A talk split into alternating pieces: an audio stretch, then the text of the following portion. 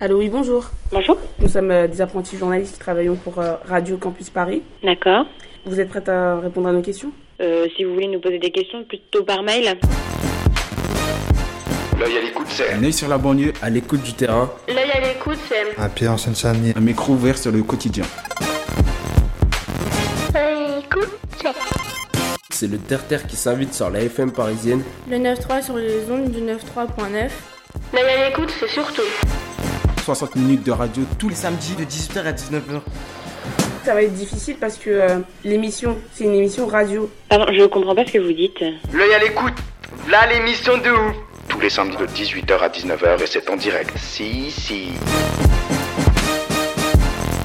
Bonjour et bienvenue dans les programmes de l'association L'œil à l'écoute. L'œil à l'écoute, qui existe depuis 2005, organise des activités radiophoniques participatives, tout public, et beaucoup avec des jeunes, en Ile-de-France et notamment en Seine-Saint-Denis. Au programme de cette émission, nous allons d'abord écouter une interview de Jean-Baptiste Prévost, professeur et membre du collectif de préfiguration du nouveau collège Gisèle Halimi d'Aubervilliers, un collège à la pédagogie alternative qui devait euh, initialement ouvrir en septembre euh, 2018 et qui ouvrira finalement en janvier 2019, avec donc six mois de retard. En attendant, les élèves euh, iront dans des préfabriqués. Et nous avions interviewé Jean-Baptiste Prévost avec des jeunes de La Courneuve il y a quelques mois dans le cadre de leur projet radio. Ensuite, on écoutera des poèmes enregistrés avec des personnes qui apprennent le français à La Courneuve toujours, à la Maison pour tous Césaria Evora. Ensuite, on écoutera une interview du photojournaliste Benoît Schaffer et habitant du Pré Saint-Gervais, interviewé par des élèves du collège Jean-Jacques Rousseau. Et puis, ils nous emmèneront ensuite en reportage dans l'usine de la Maison du Chocolat un reportage magnifique où on a pu, de façon très exceptionnelle, rentrer dans cette usine et la visiter avec son chef, premier ouvrier de France, grâce à l'aide du journaliste de France Inter, François-Régis Gaudry. Et ensuite, on terminera cette émission avec une croisière sur la Seine, un programme très sympa euh, qui part de Saint-Denis pour aller vers Paris, organisé par Petit Bain, le 6B dans le cadre du Festival des Voix sur Berge. On embarque tout de suite pour cette émission L'œil à l'écoute sur Radio Campus Paris 93.9. Radio Campus Paris 93.9. Au 4 Nord à la Courneuve. C'est la base. V R L N Radio. La radio qui donne la tête pas. Zequin. Salem Gros. Barbus. Cactus. C'est la, la base. Passe crème. R. L N Radio. La radio qui t'apporte du bonheur dans tes oreilles. Verlaine la base. Ça passe crème. Pas crème. Bonheur. Mars, Paname. Ça bouge dans tous les coins. Radio.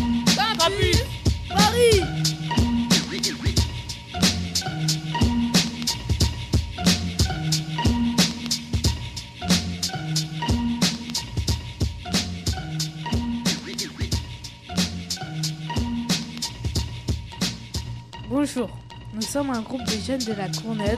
On fait un projet radio à la Maison pour tous Césaria et Evora. Dans le groupe, il y a Emmanuel, bonjour. Bonjour. Mariam, bonjour. Bonjour. Mohamed, bonjour. Bonjour. Zakaria, bonjour. Bonjour. Et Patrice à la technique. Et moi, je suis Awa, la présentatrice de VRLN Radio. On sera ensemble jusqu'à 19h. On enregistre cette émission en public à la Maison pour tous. Salut le public.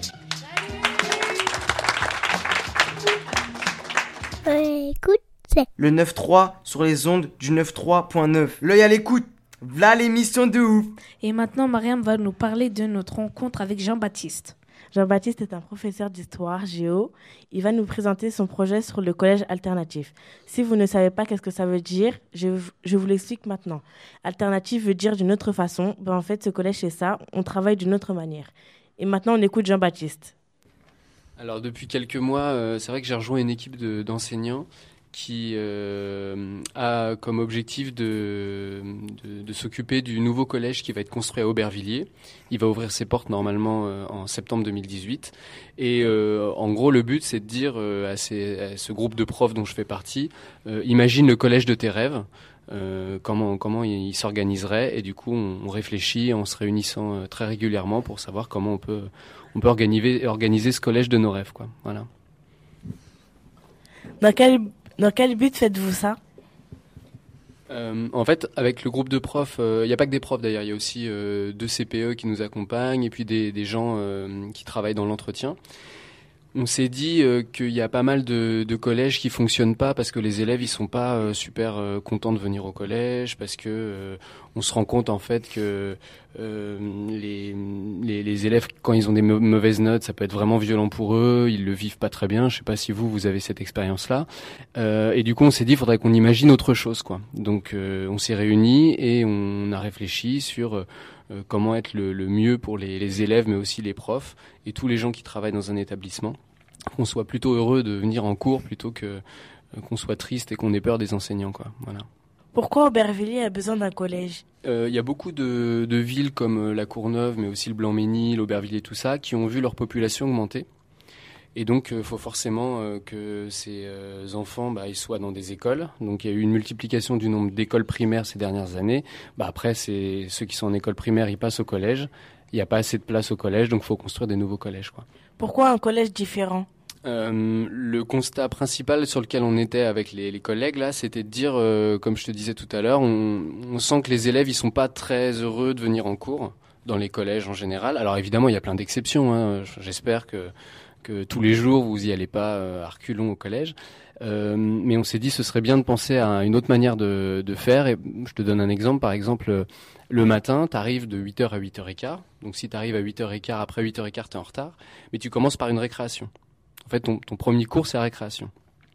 Et pourquoi on s'est dit ça? Parce que euh, on s'est dit, euh, bah voilà, si tu commences par la récréation, euh, bah déjà tu peux un petit peu plus te poser. Si t'as pas très bien dormi, bah t'es pas obligé tout de suite d'arriver en cours de maths. Et euh, tu peux régler tes problèmes administratifs. Tu sais, si tu as des retards, tu dois passer au bureau de la CPE ou du CPE. Bah là, tu le fais à ce moment-là. Et si t'as pas pris ton petit déjeuner, en fait, il y aura un groupe d'élèves qui va être chargé de, de, de faire les petits déjeuners pour d'autres groupes d'élèves. Donc ça permettra euh, à ceux qui sont pas très réveillés ou ceux qui n'ont pas fini leur devoir de pouvoir rentrer euh, dans la journée de manière un peu plus cool que euh, tout de suite attaquer avec un contrôle d'histoire géo, par exemple. Très bonne idée. Qui finance ce projet? Alors, euh, au niveau du financement, c'est comme tous les collèges de France, c'est l'État. Il n'y a pas de, il n'y a pas d'argent supplémentaire. C'est pas parce que c'est un collège euh, un petit peu différent des autres qu'on a demandé plus d'argent ou quoi.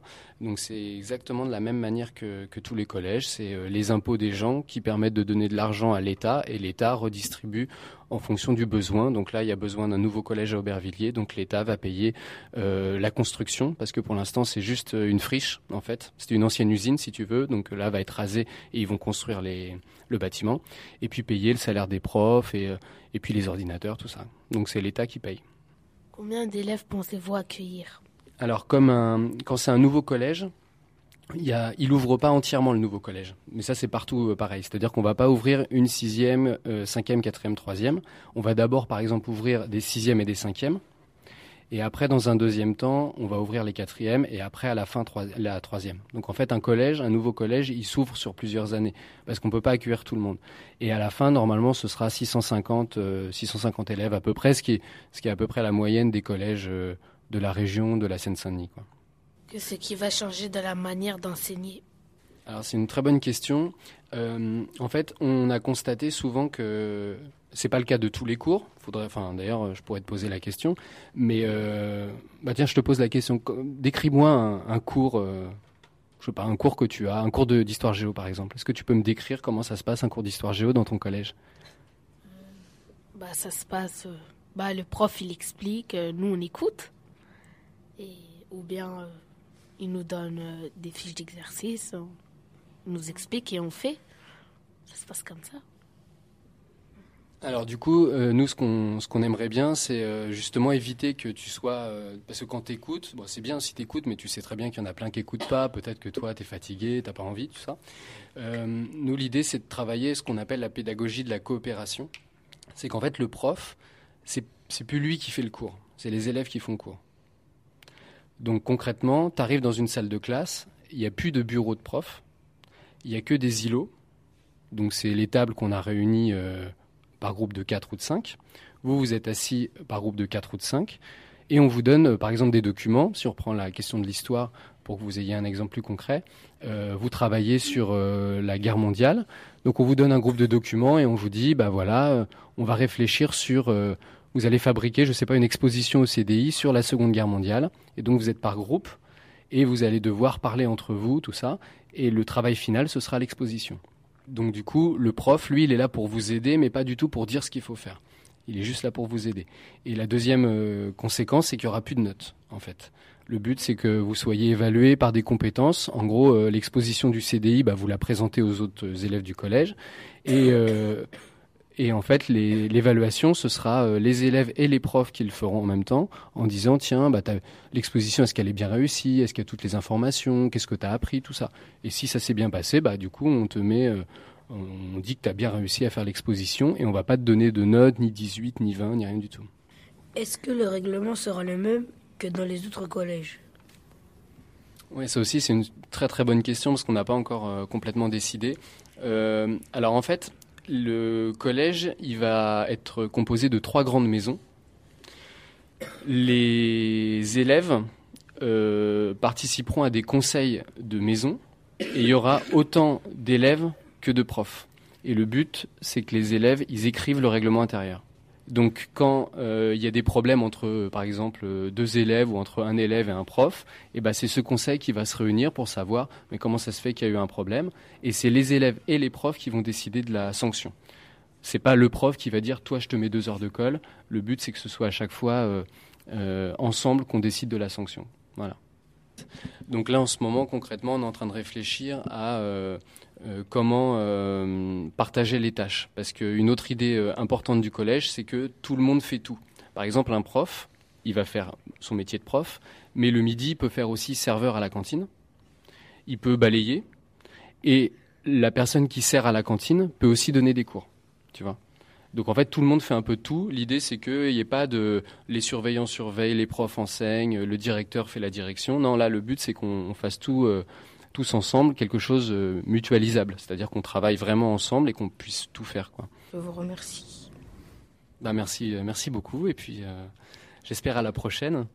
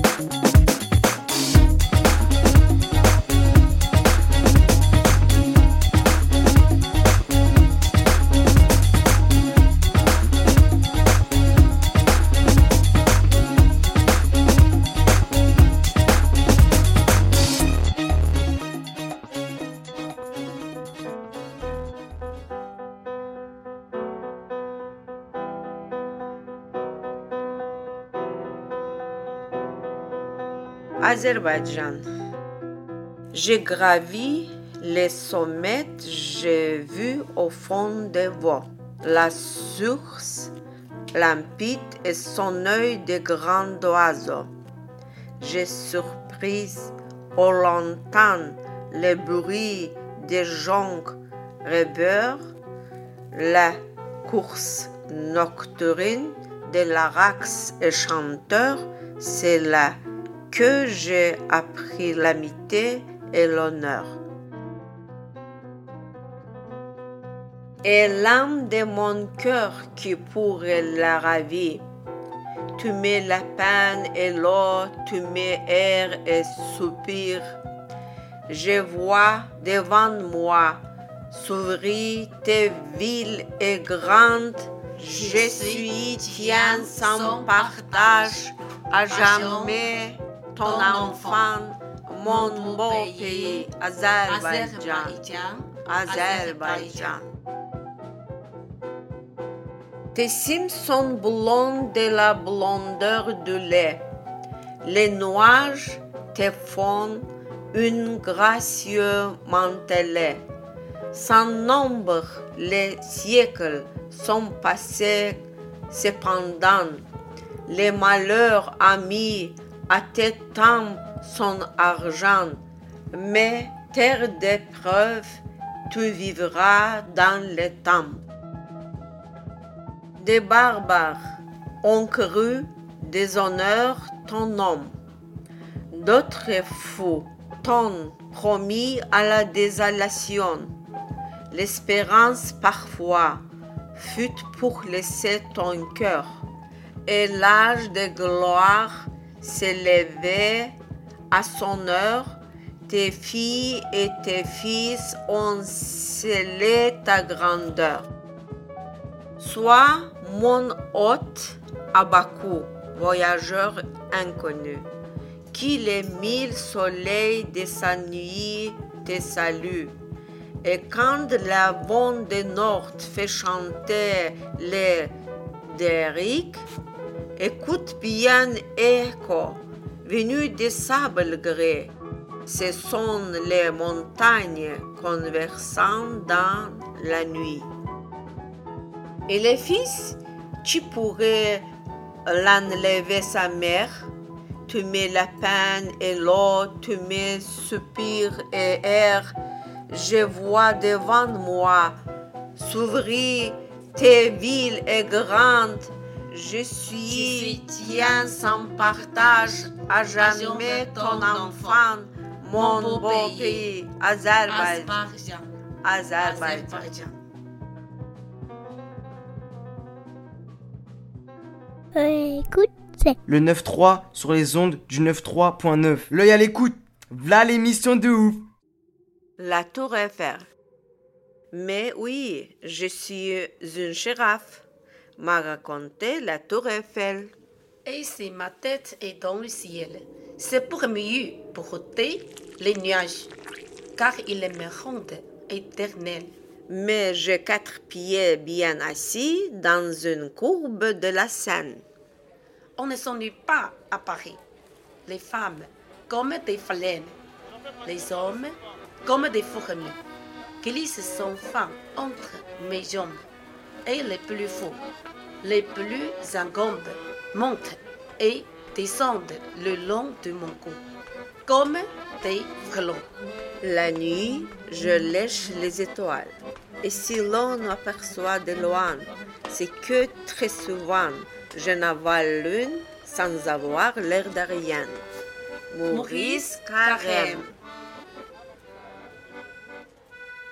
Vous êtes toujours à l'écoute de Radio Campus Paris jusqu'à 19h, les programmes de l'association L'œil à l'écoute.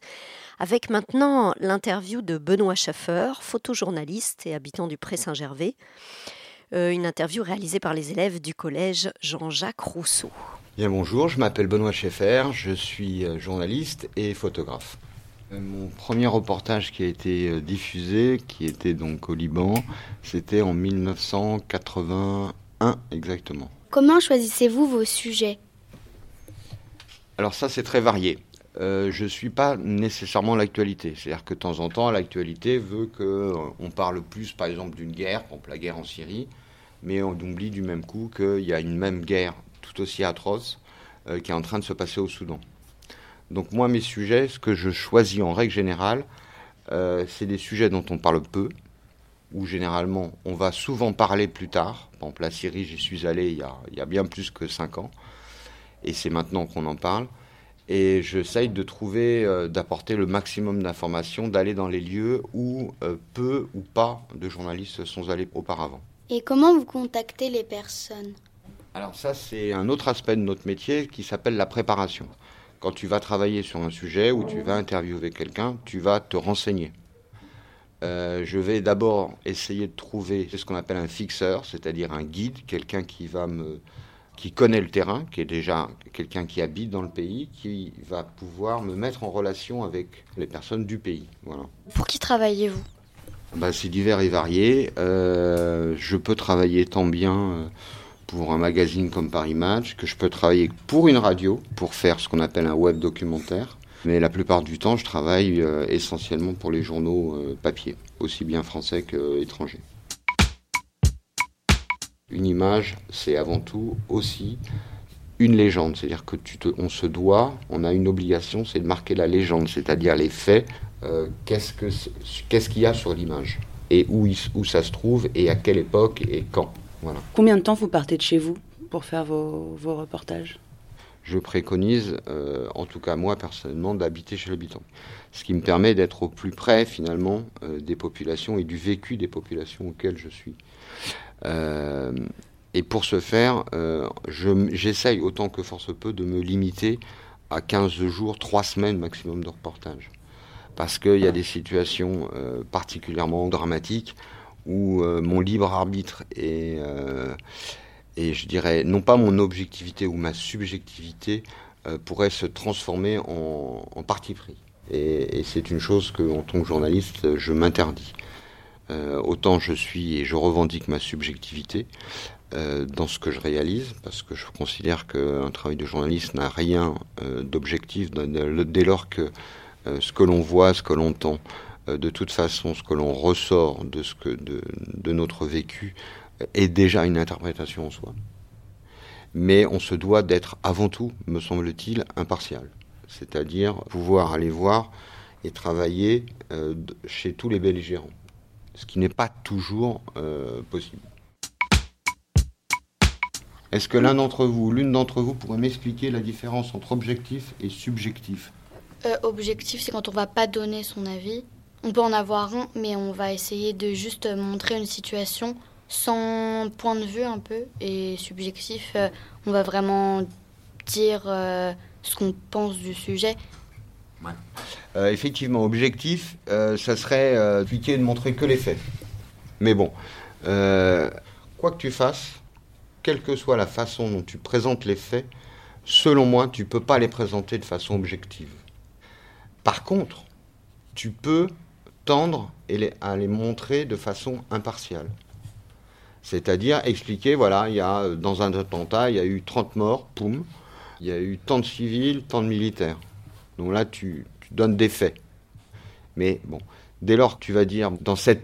Alors on va, tu vas même plus dire cet attentat, tu vas dire dans cette boucherie, par exemple, si tu écris ce mot. Euh, là, tu n'es plus dans le propos euh, impartial ni objectif. Là, tu es carrément dans la partialité. Donc là, on n'est plus dans l'information. Moi, j'appelle plus ça de l'information, j'appelle ça de la communication. I'm back to summer back, back to summer back. I'm back to summer back. Oh. I'm back to summer back, back to summer back. I'm back to summer back. Oh. Back to summer back, back to summer back. I'm back to summer back. Oh. My body,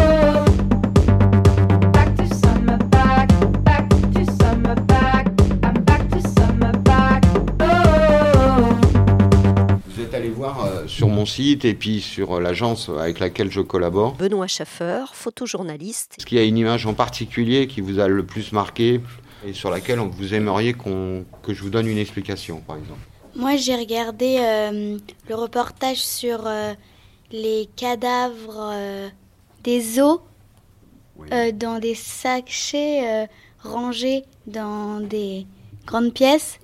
Et j'ai pas trop compris euh, et d'où ils venaient. Enfin, D'accord.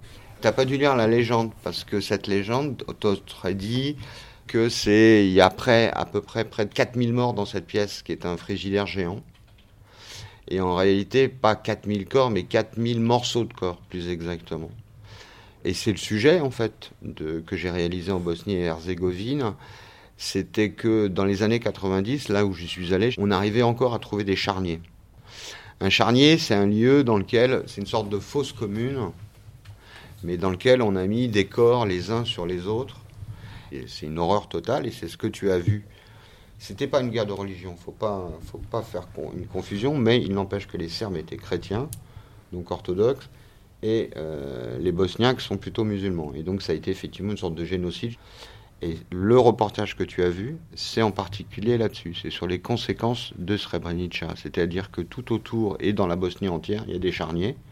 Et donc aujourd'hui, la communauté internationale essaye de redonner les corps aux familles. Voilà.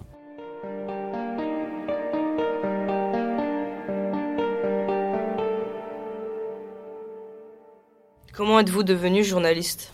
J'habitais dans donc, un pays en guerre. Je faisais mes études là-bas, qui était au Liban. En 75, la guerre a éclaté. Et euh, comme dans tout pays en guerre, euh, ben, je veux dire, à un moment, tu dois, faire, tu dois choisir ton camp. Voilà. Donc j'avais un choix à faire, où je prendre les armes, ou pouvoir défendre, ou pouvoir expliquer la situation du pays autrement. Puis le hasard euh, a fait qu'un jour, un journaliste anglais m'a donné un appareil photo et m'a dit Est-ce que tu peux photographier telle personne que je connaissais bien et qui était difficilement accessible? J'ai mis 15 jours pour faire la photo de cette personne. Et au bout de 15 jours, il, m'a, il est trop content, il m'a laissé l'appareil, il m'a offert l'appareil. Donc ma première paye, c'était un appareil photo et un objectif. Et par la suite, je suis devenu journaliste comme ça. Quand vous prenez des personnes en photo, vous leur demandez l'autorisation? C'est c'est une très bonne question. Tu vois, tu es dans la rue, tu vois une situation, deux amoureux en train de s'embrasser. Tu trouves la situation assez jolie et donc tu veux photographier cet instant de ces deux personnes qui sont en train de s'embrasser.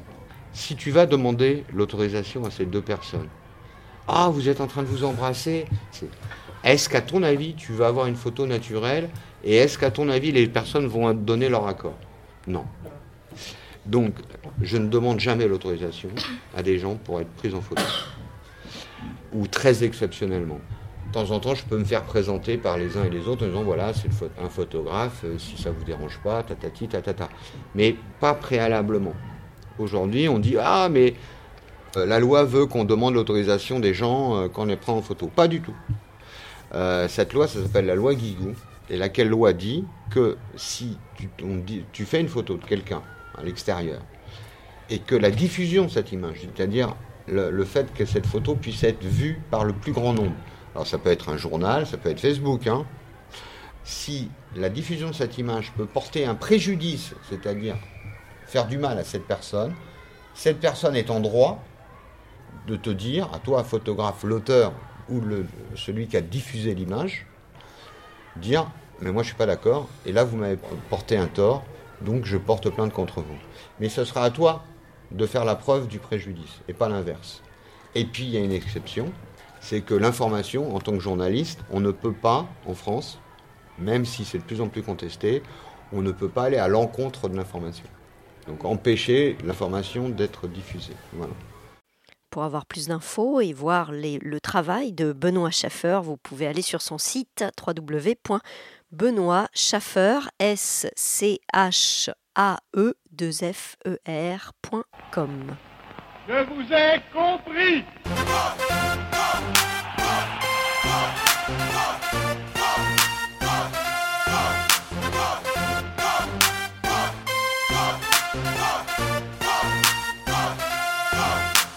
Enfants de la patrie, les jours de gloire sont terminés. On nous exploite, on nous faut pas rester les bras croisés. C'est un appel à la révolte et non au sommeil, Coco. Balance la tisane et le tilleul, ça baille au corneille. L'étendard est ensanglanté, mecton, tu te réveilles. Champion du monde en 98, paraît-il en guinchet, en 90 minutes tu peux être français. Colonisation positive, veux-tu un coup de latte dans les gencives Piétinant les droits de l'homme au profit du bestiau. Exposition universelle, aussi douloureux que moi sur mes chiottes poussant un sel, est un délit comme un curton bourrant son chip dans la bouche d'un ermite. La France que je chéris, dont l'Europe s'extasie, est sous Prozac. Eh, citoyen, Pédriac, asphyxié sous des lois inégalitaires, se retrouver à pioncer par terre, précaire, cravacher plus pour un plus bas salaire. Eh, ma gueule, j'ai mal au molaire. Allons enfants de la patrie, gloire sont terminés. On nous exploite, on nous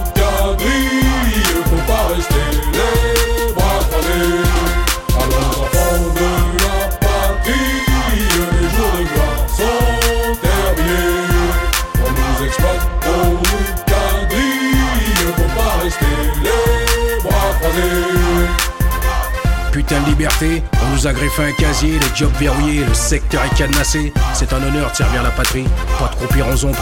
Le pays de la phrase à l'emporte-pièce veut carchériger sa jeunesse. Ma France est malade et c'est pas imaginaire, c'est le tout sécuritaire. Demande pas à Molière, imagine une caméra dans tes WC, ça fait du bien à ton CV. Tolérance zéro pour le populo. Délit d'initié, cravaté. Demande de serrer la ceinture, les raclures. Et ça choura va tirer l'arigot. Coco, mettons les taux au pilori et les énarques à la bourrerie. C'est réglé. 1789, chez nous les rois sont morts. Vive la liberté, vive la République. Chipotons sur le principe, crapaillotons sur les instits. Aux armes si t'as les moyens. La France et sa justice. Une soudaine envie de pisser. Travailler plus pour aller se moucher. les jours de gloire sont terminés. On nous exploite, nous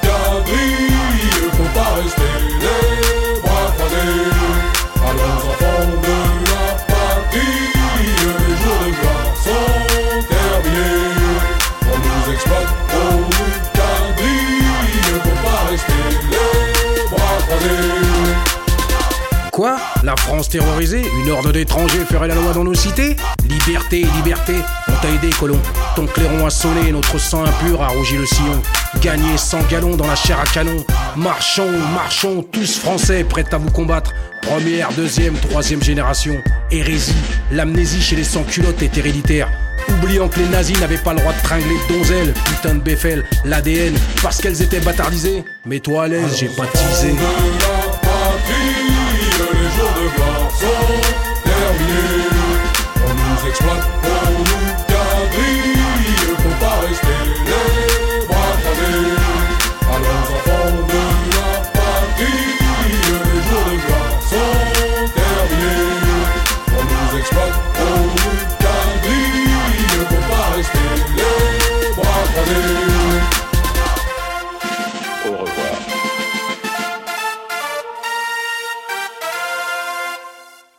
l'œil à l'écoute sur Radio Campus jusqu'à 19h. Et on va maintenant se mettre l'eau à la bouche dans les programmes de l'œil à l'écoute avec un reportage exclusif et exceptionnel sur la maison du chocolat et notamment une visite de l'usine de fabrication avec également une interview du chef chocolatier Nicolas Cloiseau, réalisée par les élèves du collège Jean-Jacques Rousseau du Pré-Saint-Gervais. C'est parti. Tout le monde est équipé. Alors, Alors- on va vous donner des surchaussures. Voilà, ça pour les pieds, ça pour les pieds. Alors après, la dernière chose qu'on va vous demander, c'est que quand nous allons descendre, on va se laver très sérieusement les mains. Quand on est en chocolaterie, euh, on court pas. Et puis, euh, vous goûterez plein de chocolat sans souci, mais par contre, vous ne vous servez pas tout seul. C'est moi qui vous donne, ou Fanny, ou le chef, d'accord? Ça, je regrette de ne pas avoir l'appareil photo quand même. hein. C'est vraiment. Vous êtes trop mignons. Ah, mignon. Ah oui, on est trop mignons. Ouais, ouais, c'est vraiment drôle. Ah bah c'est comme ça. Allez, je vous précède, c'est. C'est juste la petite porte qui est derrière. Voilà, vous suivez Fanny. Hop là, tout droit, tout droit.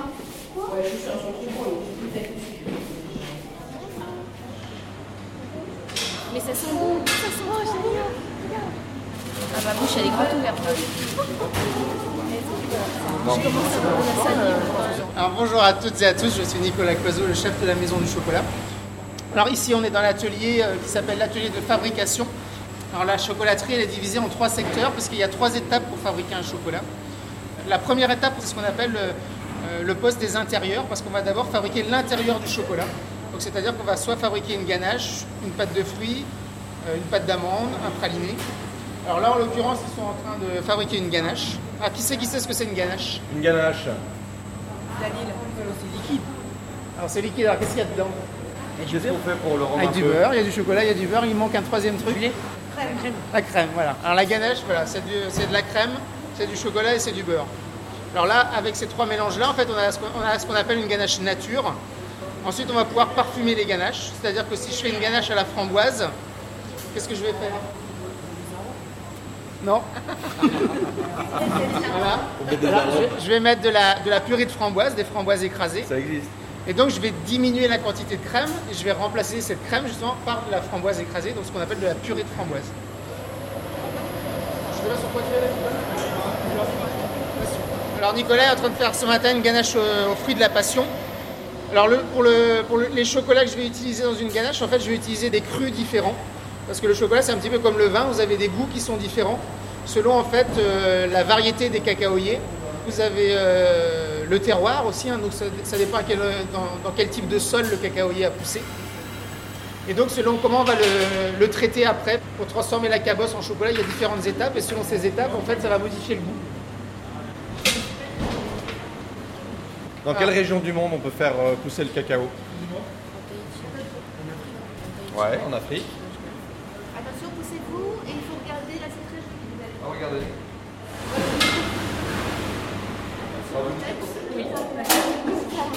Ah, je connais Si vous voulez voir comme ça là. Donc ça, ça veut dire que, ça veut dire que pareil, c'est la hauteur du- de la ganache là. C'est la hauteur de l'intérieur. Donc quand on fait une ganache, en fait, c'est toujours pour un marbre. Donc un marbre, ça fait 7 mètres de long.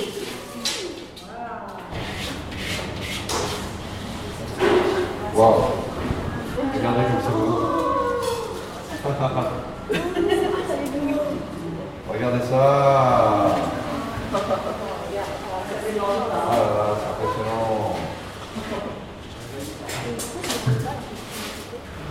Vous avez vu un peu la, la régularité de la surface là Une mer d'huile. Ouais, ça. Mélangé à la pistache. Mais de la mûre fraise, myrtille. Non. de la mûre orange. Et dans la crème, en fait, on a fait infuser des gousses de vanille.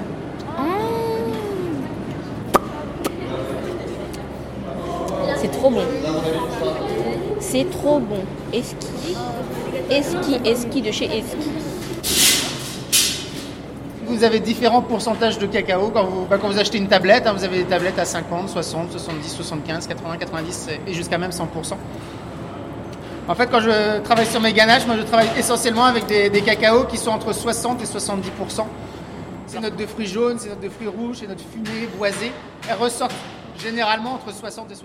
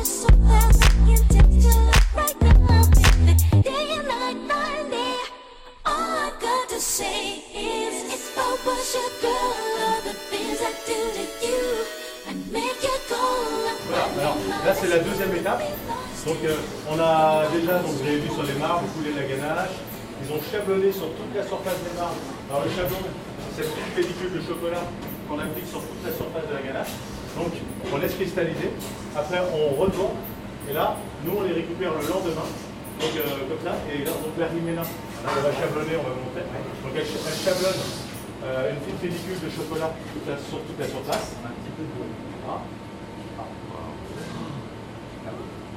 Et, euh, et donc, on, on le, ça, on le fait juste avant la découpe. Voilà.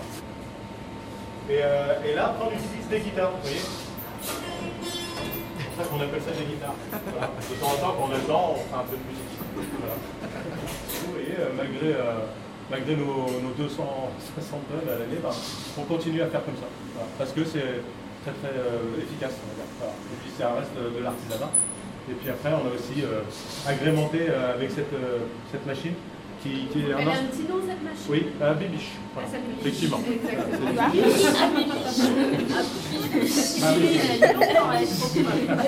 Elle a fait partie de l'équipe, hein, donc on les donne tout ça. Et en fait, vous voyez, en fait, c'est des ultrasons qui parcourent la lame. Donc, euh, euh, les bonbons sont séparés dans les deux sens. Voilà, parce que là, la Toi, tu les c'est prends toujours par deux. On peut les découper. Vous avez vu la sensation de fruits frais que vous avez en bouche Ah oui, ah oui. On a vraiment l'impression de croquer dans un, dans un fruit. Hein. Cyril, vous êtes là depuis combien de temps 20 ans. Ah, c'est pareil. Voilà. C'est ans. l'équipe Vous des pouvez 20 nous ans. raconter comment on devient euh, chocolatier Quelles études on a fait, Alors, en général, on commence plus plutôt par le cursus habituel, c'est-à-dire la pâtisserie, un CAP pâti- pâtisserie, et après, on va se complémenter en chocolat, on va faire un CAP chocolatier après.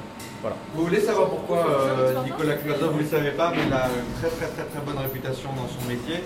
Et il porte notamment, il a un col que vous qualifieriez de, de quoi? Comment vous diriez? La France. chef. son, col, c'est quoi? C'est un peu un drapeau. Un coq. C'est un, un col tricolore, bleu, blanc, rouge. Alors ça peut être l'équivalent dans son métier, euh, effectivement, des étoiles Michelin. C'est- Ça correspond à une distinction. hein. Donc euh, le titre de meilleur ouvrier de France, voilà, c'est le diplôme le plus élevé dans les métiers de l'artisanat. Et donc c'est un titre que moi j'ai passé en 2007 et aujourd'hui euh, dans le titre de meilleur ouvrier de France chocolatier, nous sommes que 19 à avoir ce titre-là. Donc les, cho- les chocolats sont déposés un à un sur le tapis et ils vont passer sous un, un rideau de chocolat au lait. Et ensuite, ça va passer sur ce qu'on appelle une soufflerie. Vous le voyez ici, là Vous voyez ça, ça souffle. C'est-à-dire que ça va enlever le, le surplus. Ça permet d'avoir une couche de chocolat qui est très très fine. C'est la limite de croustiller finalement quand vous mangez le chocolat. Ça, c'est trop bon. Ça, c'est délicieux. Ça, Ça, c'est trop bon. Ça, t'as jamais goûté. Oh, regarde ce qu'il a fait. Attends. Chocolats qui partent tous les jours par avion, en fait, euh, aussi bien à New York, à Londres, à Tokyo, à Séoul, à Dubaï et à Hong Kong. Et donc, Ça- ça fait euh, combien de boutiques en tout? Ça fait 46 boutiques. Donc avec, euh, comme vous disait Cyril, en fait on a deux équipes hein, qui travaillent. Donc on a le matin ils commencent à 6h30, ils travaillent le soir jusqu'à la deuxième équipe finit à 9h30. Je me suis jamais posé la question de savoir ce que j'allais faire plus tard en fait. Et je reconnais que c'est une chance. hein. une chance. Et je dis toujours justement euh, aux personnes qui me demandent ça, je, dis, je pense que le plus dur dans la vie c'est de savoir pourquoi on est fait. En fait. C'est ça, c'est toute la problématique. hein. Et d'ailleurs, je me rends compte aujourd'hui, à travers les collaborations que je fais, justement, par exemple avec Moida ou avec Petrotion, à travers ces collaborations-là, je découvre des métiers que finalement, malheureusement, quand on est enfant, on ne sait même pas qu'ils existent. Là, cette année, euh, là, après, Pâques, on sort une collaboration avec, euh, avec Thierry Mugler sur son parfum Angel. C'est ce qu'on appelle un parfum gourmand, qui contient du chocolat, de la barbe à papa, des pralines, des fruits rouges. Olivier Cresque, en fait, il m'a fait travailler sur le patchouli. Parce que dans Angel, en fait, il y a du patchouli. Je pense que si je ne l'avais pas rencontré, j'aurais jamais eu l'idée, je pense, de mettre du patchouli dans du chocolat. Donc, euh. Ces- rencontres sont, super enrichissantes et moi, ça me fait grandir euh. Là, elle écoute, voilà l'émission de ouf sur la FM.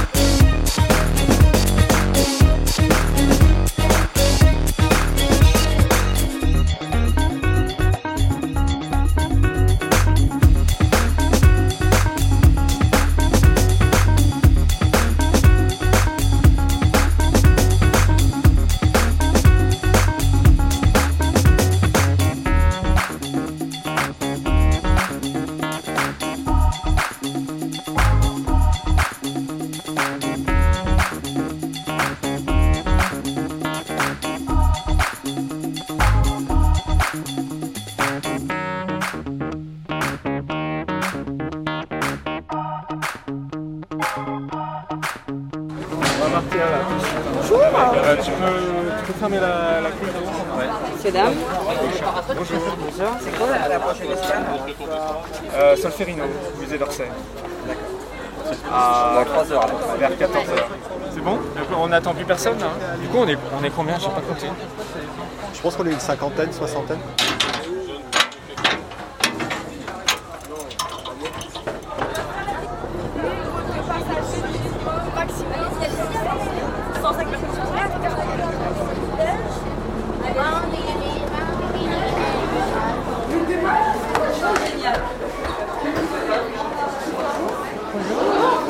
bienvenue.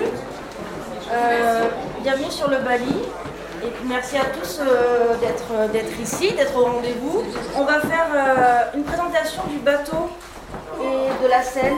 Après, on va enchaîner euh, avec de danse. Parce que l'idée, évi- évidemment, euh, beaucoup d'entre vous ici sont des, jeunes danseurs. Soit dans cette salle ici, soit sur la petite terrasse en haut. Le petit déj maintenant si vous voulez.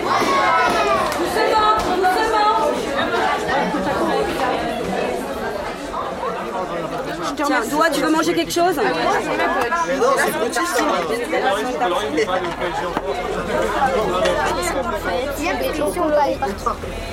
On colorie. On vient de longer un club d'aviron et, et à, et à notre gauche, on voit passer euh, justement des, des- des- des avironneurs. Je ne sais pas comment ça s'appelle. On arrive au bout de l'île de la Jatte et euh, à, notre droite, il y a la Défense et à notre gauche, le très beau belvédère de, l'île de la Jatte. Très romantique endroit. Ce qui est drôle, c'est que pour les gens qui sont à la Défense, je pense qu'on ne soupçonne pas ce qu'on est en train de voir euh, ici, les, gens qui rament, euh, quelques péniches cachées dans les arbres. C'est plutôt beau. On, s'approche tout doucement de l'écluse de Suresnes. Et on va franchir le pont de Neuilly.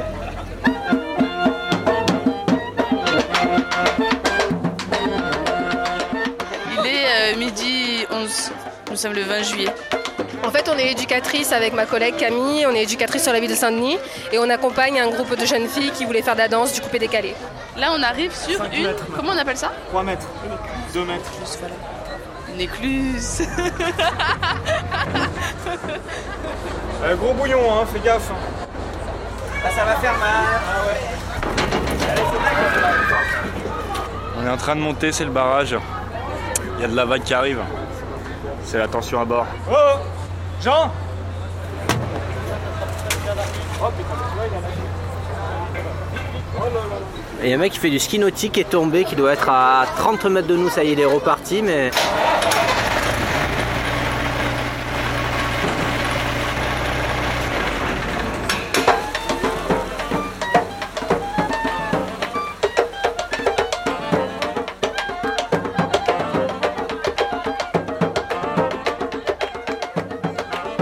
M'appelle Adjiratou, j'ai 13 ans et demi. Je suis sur le- la péniche pour, euh, pour danser sur du coupé décalé. Tu viens d'où? Saint-Denis. Je suis contente parce que c'est une opportunité pour moi et pour mes copines euh, de danser sur un bateau. On fait une belle traversée là, c'est super bien. C'est la première fois que vous êtes sur une péniche? C'est la première fois. À l'âge que j'ai, oui, faut le dire. Je suis très contente. Comment vous vous appelez? Suzanne. Ça nous permet aussi nous de sortir de notre trou un peu de temps en temps. Juste derrière les arbres bordant la rivière se cache le plus terrible des mammifères terrestres, le lion des savanes. Son rugissement. Ah non, excusez-moi, c'est pas les bonnes notes, je me suis trompé, ça c'est mon voyage au Kenya. Attendez. Euh, La Seine est un fleuve français. Long,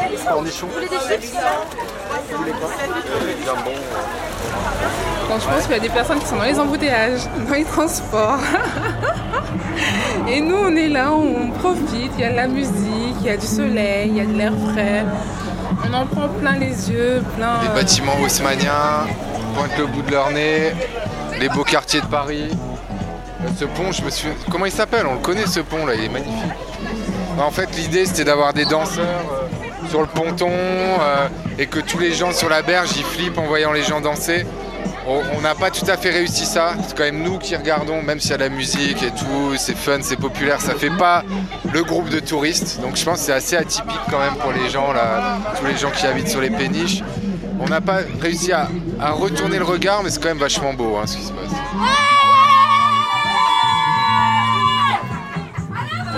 On est arrivé Là, on va faire un spectacle ou un show, je sais pas. Ça va être très très chaud. Et un stage de danse aussi avec une dame. Je m'appelle Amine. Igor Amro. Je danse dans l'association Hip Hop Art. Voilà, voir tout présent. Ouais, ouais, on descend. On descend tous. On descend tous.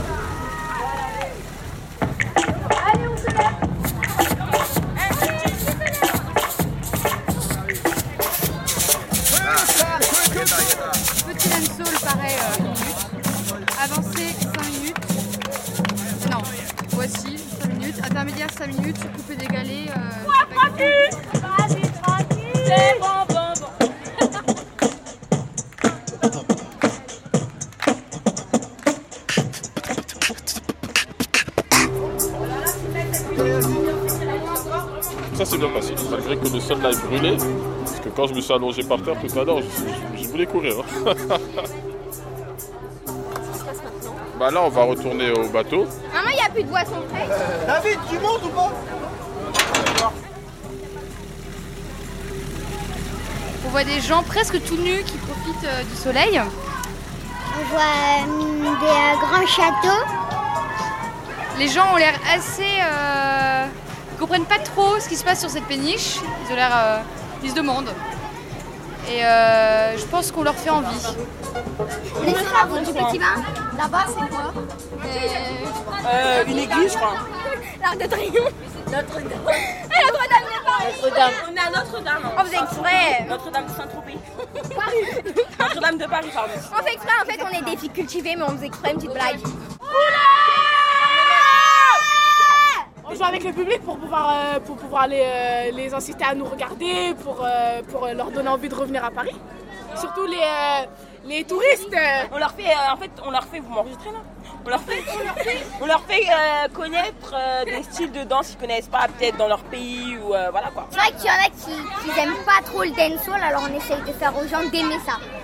Thank you very much pour l'interview. hein. Merci, merci, euh, c'était Farah, Alisa, Jade, Doa, euh, Dalia, Whitney et euh, Jiminga.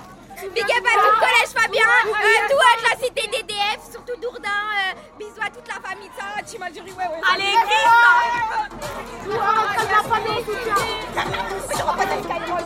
Système solaire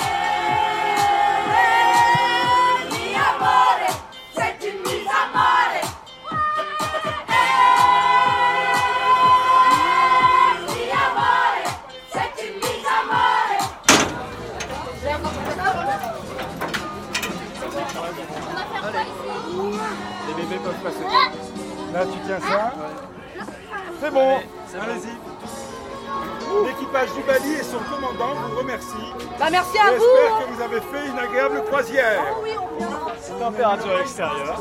L'équipage du Bali et son Allez, commandant euh, vous remercie. tu vas où aller, euh, Jean fait- Dans la cabine de pilotage.